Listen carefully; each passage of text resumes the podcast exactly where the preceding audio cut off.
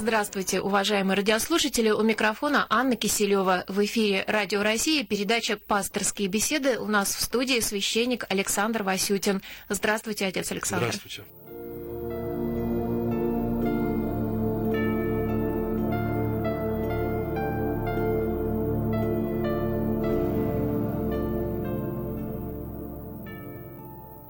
Тема нашей беседы сегодня – Божий промысел в человеческой истории. Приближается праздник Рождества Христова. Это событие рождения Христа для всех людей, даже, наверное, независимо от религиозной принадлежности, начало новой эры, как в духовном понимании, так и в хронологическом, сугубо в календарном. То есть начало, точка отсчета в самых разных смыслах. Так можно понимать, так ведь? Совершенно верно как в индивидуальной жизни каждого человека, так и, опять-таки, воспоминания новой точки отсчета, как вы говорите, в истории человечества. Да. Иисус Христос принес нам заповеди, которым христиане стараются следовать, не всегда получается. Так вот, где кончается человеческая воля и начинается воля Божия? Вы знаете, вопрос в том, что все-таки надо понимать некие базовые предварительные истины, с помощью которых, параметры, лучше сказать, с помощью которых э, мы можем постигать каждое конкретное происшествие, не только в истории человечества, но и в истории нашей личной жизни, сквозь призму, так сказать, множества различных факторов.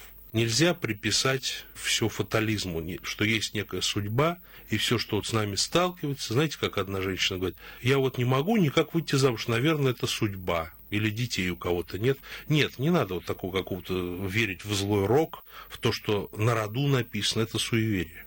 Просто дело в том, что если мы что-то имеем, мы имеем это для чего-то. И если это мы не имеем, мы тоже имеем это для чего-то. Я здесь позволю себе экскурс в светскую философию, психологию. Это свобода от и свобода для. Если мы что-то не имеем, мы имеем зато вместо этого свободу для чего-то. Вот, например, знаю я многодетную семью, очень дружная многодетная семья, отец, мать, родители очень любят друг друга, действительно им повезло, и, э, в общем, такое тепло, которое они вырабатывают в своей семье, оно всегда привлекает. Я, например, очень люблю бывать у них в гостях. Но в то же время у них проблемы с детьми проблемы с детьми, дети, так сказать, подросли, уже сейчас подростки, и их э, ломка личности, их становлением как личность, оно совершенно проблематично для родителей и для тех людей, которые у них бывают в доме. Но бывают другие случаи, бывает муж с женой не очень хорошо живут, зато замечательные дети. Ну, это такие вот типовые примеры. Ну вот можно говорить о промысле Божьем в отношении какого-то конкретного человека, конкретной семьи. А если брать больше, что называется, общность людей, да, например, город или государство, ведь они состоят, по сути, из отдельных людей, из отдельных личностей, которые поступают по-разному, а беды на их головы одинаковые. Вы знаете, тоже зависит тоже зависит. Безусловно, если существует какое-нибудь, скажем, макрозло, то есть зло в макромасштабе. И если мы ничего, на каждый на своем месте не делаем для того, чтобы его остановить, но соглашаемся и принимаем его существование, то, конечно, мы сами становимся соучастниками этого зла, тем самым, что мы молчим.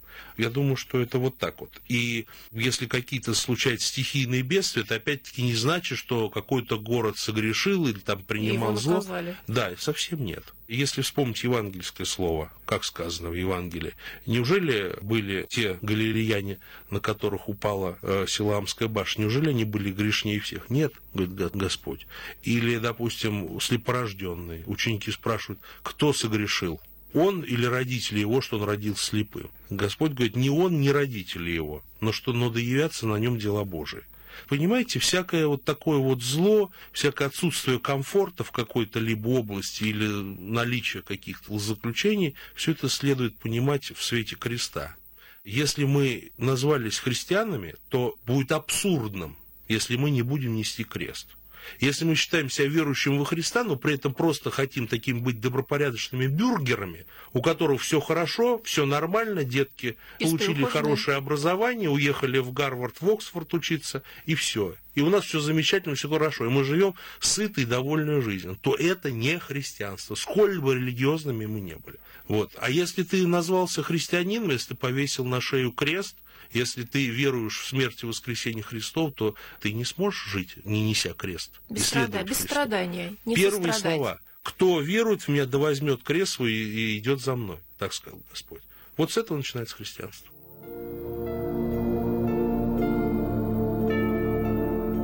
Пасторские беседы.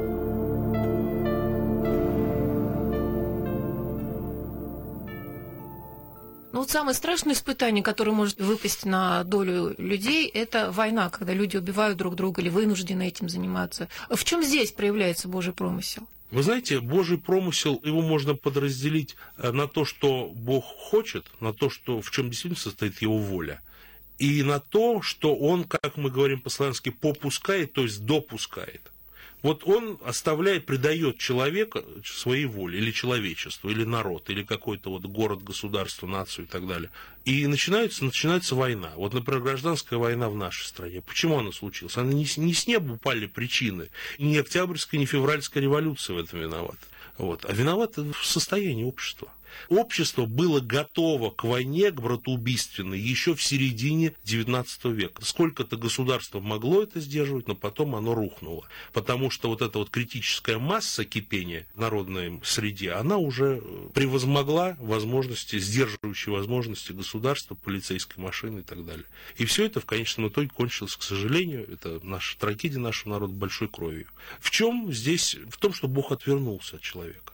Он предал людей ходить, как сказано в Писании, по похотям их. То есть люди будут руководствоваться своими желаниями, своим разумением, максимально преследовать то, что мне хочется, независимо от того, э, соответствует ли это воле Божьей или не соответствует. И как в жизни человека, так в жизни общества. То есть и в микро, и в макро масштабе мы видим, что это приводит к таким большим социальным катаклизмам. Ну вот часто как раз сейчас говорят о Божьем промысле в применении к событиям XX века, революции, репрессии последующие, Великая Отечественная война, миллионы погибших людей. Э, Все это расплата за грехи? Мне кажется, что такая картина была бы примитивной. Тут не то, что расплата за грехи. Вот э, ветхозаветная книга Иова. Э, вы знаете, я всем рекомендую тем, у кого скорбь душевно, читать вот эту ветхозаветную книгу Иова. И на Руси, кстати, было, в части она была одно, одним из излюбленных и монашеских чтений, и тех людей, которые были образованы. Вот страдания Иова. Он недоумевает, за что у него погибли 10 человек детей, за что он лишился всех своих богатств, что у него все сгорело, что он заболел проказой и был, будучи царем когда-то, по преданию он был, Иов был царем, и он сидел на гноище, то есть его бросили в яму для прокаженных, чтобы его изолировать от общества здоровых людей. Ему приходила жена там и друзья и бросали ему еду туда, в яму. И не выпускали его оттуда, чтобы он никого не заразил. И вот он сидел и куском черепицы соскребал с себя с трупы, и вот он рассуждает, за что, что я сделал? Проклят тот день, когда я родился. За какие грехи? В чем мой грех? И потом ему Господь как ответил. После всех вот этих злостраданий, злоключений, которые, душевных, страшных мук, которые он там переживал, вот они описаны в этой библейской книге, ему Господь говорит, а где ты был, когда я сотворял землю, когда я нарицал имена звездам? Тебя не было. И потом прошел Иов через эти страдания, и были у него других десять детей, и проказа с него сошла, и он стал еще более богатым царем, чем был раньше. Вот он прошел, через это надо уметь пройти, и пройти достойно. И пройти, опять-таки, достойно звания христианского. Не просто бездумно подставить голову под удары Смириться. судьбы. Да. Нет, смирение – это творческое понятие. Это не просто вот тупость какая-то. Терпеть. Да, это, это, это не просто даже терпеть, что стиснув зубы. Хотя и это тоже определенный э, смысл имеет и необходимо иногда. Терпеть надо с надеждой, что это закончится, что ты пересилишь с помощью Божией вот этот вот э, период страданий. Вот говоря о тех или иных исторических событиях, мы привыкли, ну, в светской традиции, что называется, объяснять их э, с различными социально-экономическими причинами, да, но ведь, по сути, эти причины, они вовсе не исключают объяснений именно вот с такой точки зрения Божьего промысла, да, можно сказать, что эти объяснения, они даже не исключают, а дополняют друг друга. Безусловно, да? они просто ложатся, они несут себе некий, так сказать, новый анализ Хотя, в общем-то, они могут пересекаться и социальным, и с экономическим анализом той или иной эпохи, если мы говорим об истории, допустим, России 20 века. Но они могут и, так сказать, чисто на каком-то индивидуальном уровне. А, то есть состояние русского человека вот накануне революции – вот из рассказов своих бабушек я помню, что кипели умы, было брожение умов такой даже в крестьянской среде. Если почитать Бунина, допустим, «Окаянные дни», там очень красочно описано состояние народной толпы. Которые, так сказать, утром шли в церковь, молились, на, если был праздник, а вечером, напившись, с топорами шли пускать красного петуха в барские дома. Такая вот оригинальная ситуация была. В печальном, конечно, э, смысле. А вот как же здесь можно приложить э, такую аксиому, как «не судите, да не судимы будете», да? Вот мы ищем Божий промысел в каких-то событиях, может быть, кого-то осуждаем, а потом с этой же меркой к нам подойдут. Вопрос, что значит судить? Вопрос, нау, оценку. научная оценка – это не суд, это не осуждение. Суд – это если мы кого-то приговариваем, если мы выносим приговор. Допустим, вот этот человек – бандит, изувер, преступник, урод или кто-то, ну, я цитирую то, что бывает. Вот, допустим, никакую личность в историю нельзя однозначно оценить. Никакую. Это аксиома любой науки ну, да, скажем, из исторических наук, сказать, что, допустим, Иосиф Сталин или Иван Грозный или Адольф Гитлер это вот только палачи и все, и ничего больше не сказать, это будет усеченный, хотя они действительно были палачами. Но это будет, это ничего не сказать ни об эпохе, ни о личности, ни как не описать того состояния народа, общества, армии и так далее, и так далее, страны в целом понимаете, к сожалению, очень часто э, в средствах массовой информации любой анализ эпохи, он несет на себе печать вот такой ущербности, Приговоры. односторонности, да, и, и, понимаете, и в конечном итоге идеологической манипуляции. Вот мне не нравится, допустим, ну, история... Но это упрощение просто, СССР, чтобы было понятно. Да, 20-х, 30-х, 40-х годов сталинской эпохи. И я буду делать все, чтобы эту эпоху очернить и, так сказать, свои собственные какие-то страсти выплеснуть в этот так называемый анализ будет неправильно усеченно. Я сейчас еще раз говорю, я ни за кого не агитирую, ни за Сталина, ни за Грозного, спаси бог. Но, опять-таки, если мы говорим, нужно обязательно избегать каких-то обобщающих и односторонних оценок, и тогда это не будет осуждением, тогда это будет здрав, здоровый, беспристрастный анализ.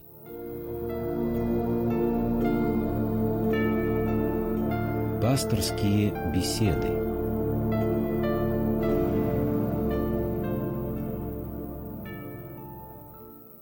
Кажется, что христиане вглядываются в события прошлого, чтобы не только понять их взаимосвязь, да, и понять, что из чего проистекает, но, может быть, использовать это знание в настоящем, чтобы сделать и более справедливой, более правильной свою сегодняшнюю жизнь, может быть, более счастливым сделать э, свое будущее, будущее своих детей, да. То есть здесь не только научный интерес к прошлому, но и духовный, да, не только вот изучить цепочку событий, но и понять, что к чему прочувствовать. Вы, понимаете, христианство говорит, начинай с себя. К сожалению, вот то, что я видел в последние годы, это не только я, все мы видели, э, так называемая политическая оппозиция, как себя ведет, она начинает не с себя, она начинает с других. И, к сожалению, это совершенно нечистоплотное поведение. Я, опять-таки, я сейчас, упаси бог, я ни за кого не, не агитирую, но объективно говоря, если начинается э, с осуждения, с отрицания, отвержение, с отсутствия диалога, какой-либо, так сказать, разговор в обществе, будь то на политические, социальные, экономические, другие темы, это уже некая одна, однобокость, уже в этом неправда находится осуждать, проклинать и, и прочее. Вот, пожалуйста.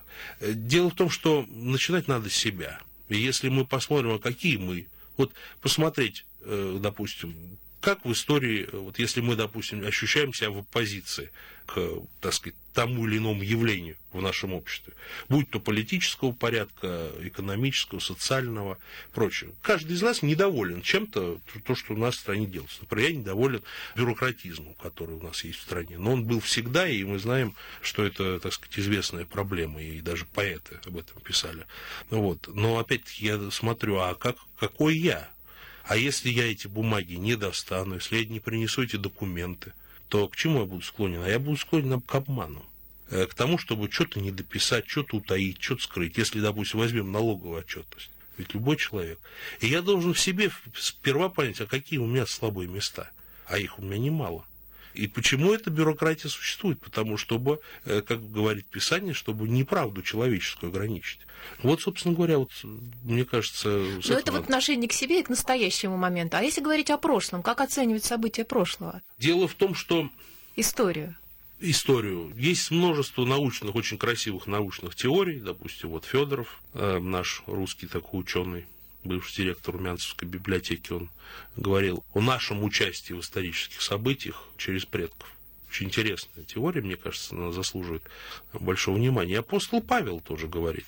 Про одного из правцев, когда он еще был в чреслах отца своего. То есть там даже не отца, а правца какого-то. Да, да и даже не в планах, это в каком-то за несколько поколений. Он уже как бы в этом участвовал. Дальше у апостола Павла такая идея, э, он перечисляет всех ветхозаветных праведников и говорит, «Э, Бог предусмотрел о нас нечто лучшее, чтобы они, те поколения праведников, он их всех перечисляет, не без нас, чтобы они не без нас достигли совершенства.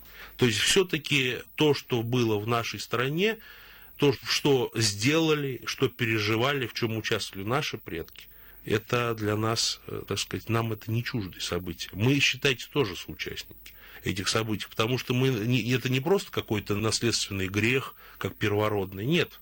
Просто мы наследуем и менталитет, мы наследуем и умонастроение, и те же самые вот эти страсти, присущие этой эпохе конкретной, они переходят и на нас.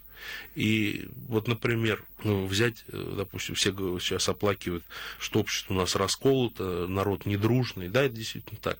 Посмотрите на родственные отношения среди вот наших собственных родственников возьмем. Какие эти были отношения в 70-е годы, какие не сейчас. Распад социальных Ну да, связей больше разобщенности стало. Да, просто. зато индивидуализм, зато моя хата с краю, все замыкаются. Собственно, вот оно и закладывается фундамент для будущего, да? Совершенно верно. И наши дети, и наши внуки, они будут, будут за это отвечать. Будут более одинокими.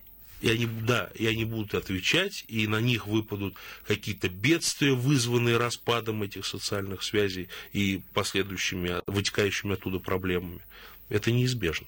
Вот так и, в общем-то, так сказать, любой узел социальный, он не просто, так сказать, одномоментный.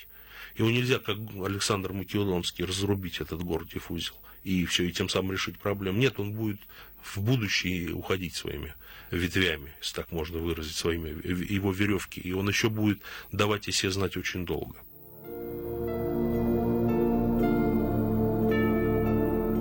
Пасторские беседы.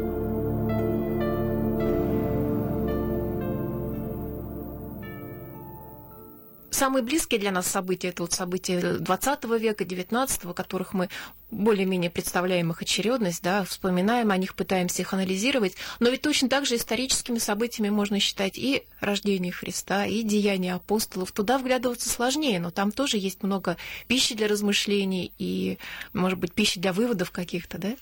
Дело в том, что с христианской точки зрения история человеческая, она не просто какой-то, она не является целенаправленной. И вот это дает нам надежду. Она направлена, опять-таки, э, к торжеству, к царству торжества. То есть мы, христиане, верим, что пройдя сквозь вот эти испытания, все эти невзгоды, все равно история всего человечества кончится победой добра, кончится победой Бога над всем злом, над всякой неправдой, над всякой ложью. И вот веруя в это, это дает надежду. Да, я, я, может быть, умру. Может быть, я паду жертвой вот этой неправды, этого зла. Или мое поколение, или мои родственники, даже мои дети. Но когда-то правда Божия все равно высияет. И вот этот свет этой надежды, он как раз с появлением Вифлеемской звезды, с рождением Христа Спасителя, он и высиял миру. То, что Бог вторгся таким решающим образом в человеческую историю, что стал человеком, для многих это до сих пор звучит абсурдно абсурдным, так сказать, выражением. Непонятным, скажем так. Э, да, ну, да. Нет, ну. даже некоторые считают, что это просто вот такая, э, такая глубокая ошибка. Но мы, христиане, веруем, что это так. И вхождение Бога в историю человеческую, восприятие на себя нашей плоти – а потом ее вознесение на небо, оно и показало нам все, все вот это, все милосердие Божие. Ибо так возлюбил Бог мир, что отдал Сына своего единородного, чтобы всякий верующий в Него не погиб, но имел жизнь вечную. Вот это обетование вечной жизни, это обетование будущих благ и спасения всех верующих в Него, исполняющих его заповеди, это и вот является тем историческим оптимизмом христианства, которое, э, несмотря, опять-таки, на отрицательный элемент в виде того, что мы читаем в книгах пророчества и, в первую очередь, в Откровении Анна, все-таки это для нас является залогом для будущей победы. Да, христиане живут мыслью о жизни вечной, но тем не менее мы очень дорожим все-таки настоящим моментом, да, Безусловно. и ищем здесь. Потому что сейчас закладывается будущее. И основа вещь, как я себя поведу сейчас, в этот момент, здесь и сейчас, опять-таки, из этого и вырастает будущее. Из этого вырастает та вечная жизнь, то есть то, что останется со мной в вечности. Если я здесь буду э, вести себя недостойно, нечестиво, делать зло, обижать других людей, делать подлости, то это останется со мной в вечности. Это никуда не уйдет, это будет меня преследовать. Но если я раскаялся, если я понял ужас этого и перестал это делать радикально, тогда это стирается. Мне кажется, что можно отказаться от подлостей и в отношении других, но очень трудно их переживать в отношении себя. А если уже речь идет о каких-то страданиях, может быть, даже физических страданиях, да, тут на ум приходят, например, священники, которые страдали во время репрессий в 30-е годы. Вот эта боль, она для чего? Опять-таки, из любой боли, из любого труда родится что-то новое. Библейская притча, вот когда женщина рождает, она терпит боль, но родившись уже не помнит ее, потому что родился человек в мир. Э, любой для нас труд, как и крестоношение, как и какой-то э, страдание, это некий период, когда мы вынашиваем что-то новое в себе. Опять-таки, не мы своими усилиями. И, может быть, даже не для жизни земной, а для жизни вечной. Именно, именно. Но и для земной тоже. Ведь ничего, понимаете, в мировой истории ничего не бывает чисто спиритуалистического и чисто материалистического. Все взаимосвязано. Некое, извините, такое за сравнение психосоматика. То есть все имеет стопроцентно действующее духовное наполнение и стопроцентно действующее материальное содержание. Одно без другого просто не может существовать. Если только с точки зрения материи оценивать, это будет однобокий и искаженный взгляд, на то или иное событие, в том числе события нашей личной персональной истории. И если мы, так сказать, чисто будем ударяться в такой спиритуализм, искать везде только какие-то, так сказать, э, совпадения смыслов, то это мы тоже не добьемся. Все значимо и, и все многопланово и многозначно. А нужно ли копаться вот так в происходящем, в прошлом? Может быть, просто жить и стараться соблюдать заповеди? И, безусловно, надо, но опять-таки прошлое это наш урок. Мы живем для того, чтобы, опять-таки, для жизни вечной. То, что мы создадим, породим в этой жизни, мы это унесем с собой в жизнь вечную. И никогда нельзя себе простить то зло, которое ты сделал раньше. Ты себе не должен это прощать, чтобы к нему не возвращаться. Поэтому это тоже имеет значение. Э, если мы не, не будем э, извлекать уроки истории, я уже сейчас говорю о, так сказать, в плане социальном, об обществе в целом, то мы опять будем напарываться на одни и те же грабли, которые, так сказать, мы и так на них много часто наступаем достаточно. Но здесь все-таки извлекать уроки из истории нужно, необходимо, и каждый, э, извините за такое выражение, цивилизованный народ так живет. В Евангелии, наверное, тоже об этом говорится. В принципе, да. В Древнем Израиле история существовала только священная, поэтому в общем-то, так сказать, э, анализ исторических ошибок, он был принят, опять-таки, по книгам священ, по историческим книгам. Вот, и апостол Павел, допустим, он очень часто, да и Господь цитирует э, различные примеры праведников, да, и, и опять-таки это обоснование значимости истории, которая содержится в Библии. Если, вот, допустим, для евангельских притч – или для проповеди Христа.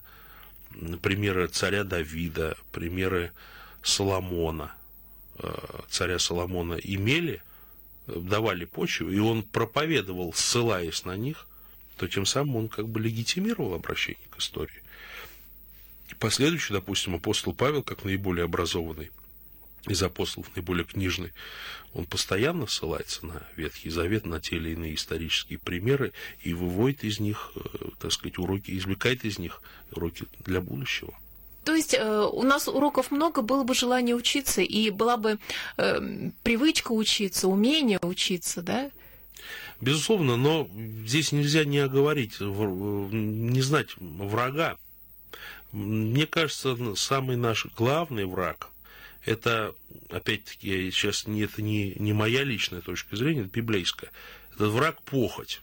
Похоть это совершенно не, не надо здесь э, в таком чисто карнальном свете все воспринимать.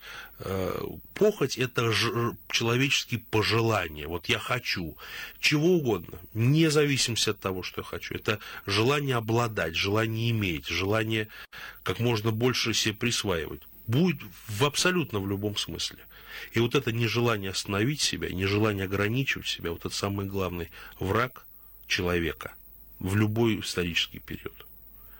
Вот. И мне кажется, вот из-за вот этой похоти, похоти очес э, и гордости житейской, как говорит Писание, похоти плоти, из нее состоит вот эти вот э, как раз наиболее болезненные моменты, которые приводят к краху той или иной цивилизации в истории.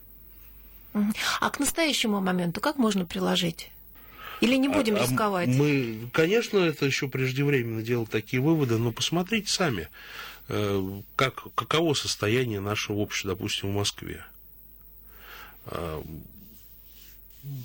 надо сказать, что не лучшим образом выглядит. Как воспитывается молодежь? Лучше сказать, никак она не воспитывается. Но, по крайней мере, из общения с молодыми людьми ты видишь, что у большинства вот этот культ похоти – желание исполнять все свои пожелания, которые рождаются, во что бы то ни стало любой ценой, и видеть в этом счастье, и если тебе не удается их в полной мере реализовывать, люди начинают ругаться, ругать свою страну, свое правительство, свою историю, свой народ, свое историческое прошлое, не в последнюю очередь. Ну вот мы приходим к, к выводу, что есть над чем задуматься. И не только молодежь. Вот, понимаете, я помню, как рассуждал один рабочий из завода. А что мне, говорит, это даст? Я говорю, а почему ты так рассуждаешь? А ты что даст? А почему, почему-то только вот мне? Вот понимаете, это был человек достаточно некнижный, достаточно очень малообразованный, но он уже рассуждал в 80 в начале 80-х годов. А что мне э, с этого будет? То человек думает только о себе. Вот похоть, пожалуйста. А нужно не только брать, но и отдавать. Человек не хочет себя отдавать. А если человек себя не отдает, он закисает. Потому что человек создан для служения, он создан для самоотдачи. Если человек не отдает себя, у него начинается что-то неправильно действует, функционирует все его существо. Абсолютно неправильно. Он никогда не получит морального удовлетворения. Вот, допустим, говорил я, приходится иногда общаться с людьми богатыми, они, они говорят, ну не дают деньги удовлетворения, ну ты все можешь купить, ты все можешь приобрести, а, а счастья нет, а удовлетворения нет. А я вот иногда, опять-таки, ни в коем случае не буду себя идеализировать, но из общения с другими священниками и сам помню, сходишь ты в больницу, э, пройдешься по совершенно уже тяжело больные люди, многие из них уже так сказать, и плохо соображают. Вот. Но ты с ними поговоришь, ты для них что-то сделаешь, не получив никаких денег, чаще всего. Вот. А уходишь ты еле, так сказать, уже волоча ноги, потому что после, проведя столько, столько часов стоя, ты почему-то чувствуешь какую-то радость, какое-то удовлетворение. Свет в душе. Да. Ну, почему это так? И вот это называется счастье. Спасибо, отец Александр. Наша передача «Пасторские беседы» подошла к концу. Сегодня в студии Радио России был священник Александр Васютин. Мы говорили о Божьем промысле в человеческой истории.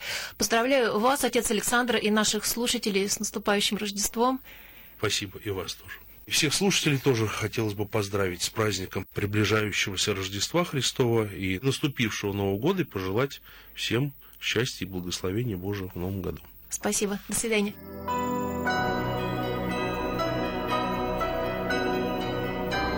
Вы слушали программу «Пасторские беседы» из цикла «Мир, человек, слово».